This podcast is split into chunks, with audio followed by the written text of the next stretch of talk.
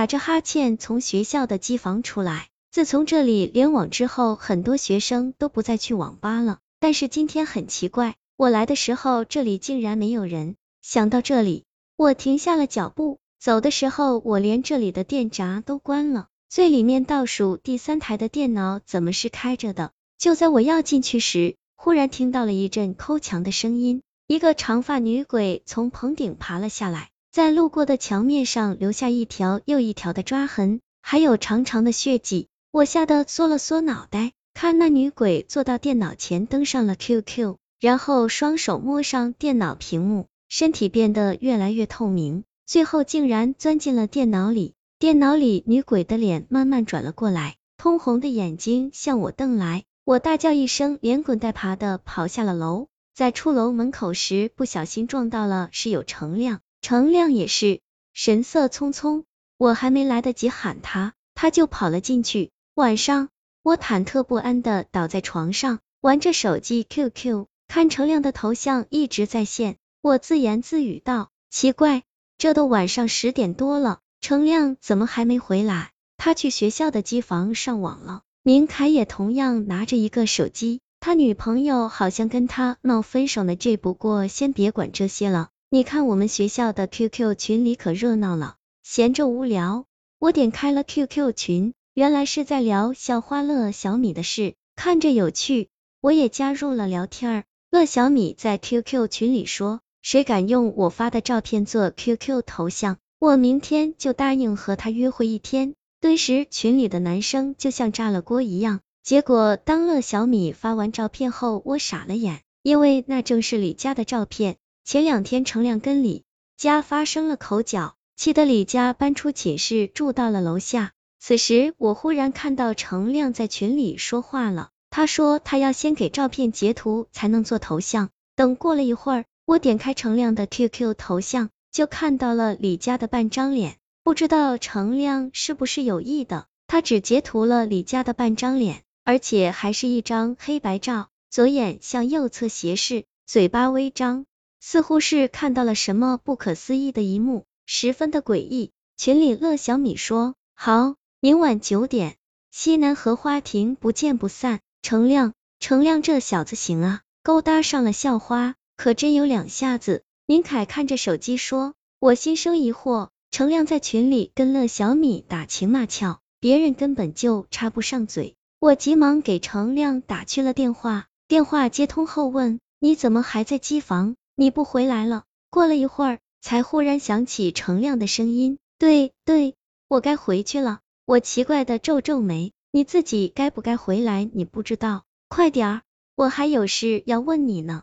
哦哦，说到这里，忽然从里面传来咣当一声，好像是电话摔在了地上，随后响起一阵咔咔咔声，就跟白天女鬼抠墙的声音样。怎么了？明凯看我愣在那里，问道。程亮可能出事了，我从没想过，但晚上会跟明凯再次跑到教学楼。好在他有钥匙，我们直接上了楼。走进机房的时候，我不由自主的放慢了脚步。怎么样？我问。明凯看着窗子说，程亮好像晕倒在里面了，快去看看。我进去一看，程亮倒的位置正是当初女鬼钻进去的位置。你还愣着干什么？还不快帮帮我？哦哦，我帮着明凯把程亮扶起来，但依然六神无主。我看到那台电脑上程亮的 QQ 还挂在上面，明明没人操作，鼠标却不停的在李佳的照片上截图，每截一次都留下一道深深的血痕。此时，电脑突然死机，从电脑屏幕里面伸出了一只大手，向我们抓来，闪跑！我急忙叫过明凯，两个人迅速抬起程亮跑了出去，身后不停的传来刺耳的响声。我们两个气喘吁吁的跑出教学楼，回头看巨人追来，才松了口气。宁凯惊魂未定的说：“那那是鬼吗？”我将之前在机房里遇到的事说了出来。他担忧的看向程亮，我们连夜把程亮送去了校医室。再回到寝室，已经是后半夜了。我们困得哈欠连连，结果一开门都吓得愣在了原地。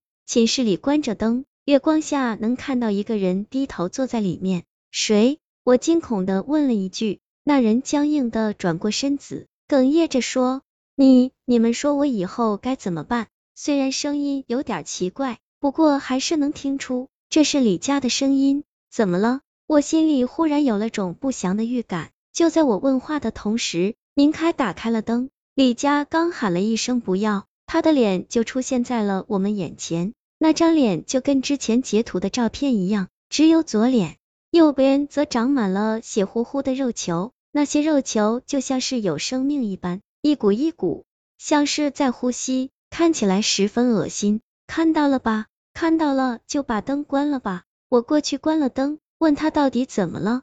他说晚上的时候。他拿手机看着 QQ 群，只不过没有人在里面说话。他一直好奇乐小米为什么要发他的照片，结果等程亮截图的时候，忽然感到自己的脸就像被撕开了一样难受，火辣辣的疼，整张脸都不见了，然后就长出了这样丑陋的肉球。我现在真的不知道该怎么办了。李佳心痛欲绝，明凯说，我们也不知道程亮为什么那样做。而且他还晕了过去，现在正在医务室休息。我说，不如等明天去找乐小米问问吧。第二天走之前，我们给李佳戴上了帽子。一夜之后，那些肉包变少了许多，但整张脸开始腐烂，还散发着一股臭味。放心，一定可以找到解决的办法。安慰了李佳几句，我们得到楼下阿姨的许可，顺利上了女生宿舍楼。来这里之前跟乐小米通过电话，他就在寝室等我们。我们进去之后，看着他美若天仙的脸，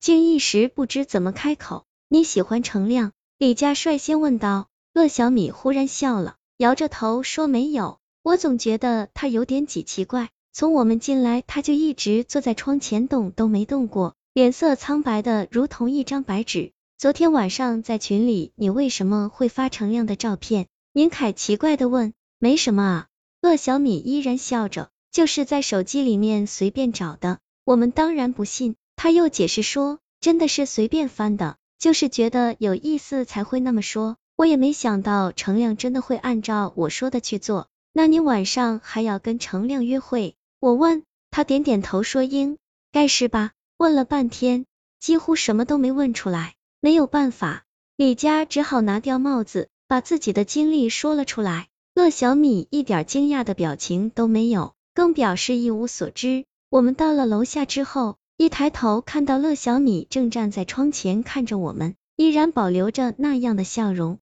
就在他转身的时候，我脑袋里忽然嗡的一声，我的天啊！明凯在我耳边说道：“你们刚才看到乐小米了吗？他转身的样子好奇怪，我明明看他转了一个身。”为什么还是正对着我们退回去的？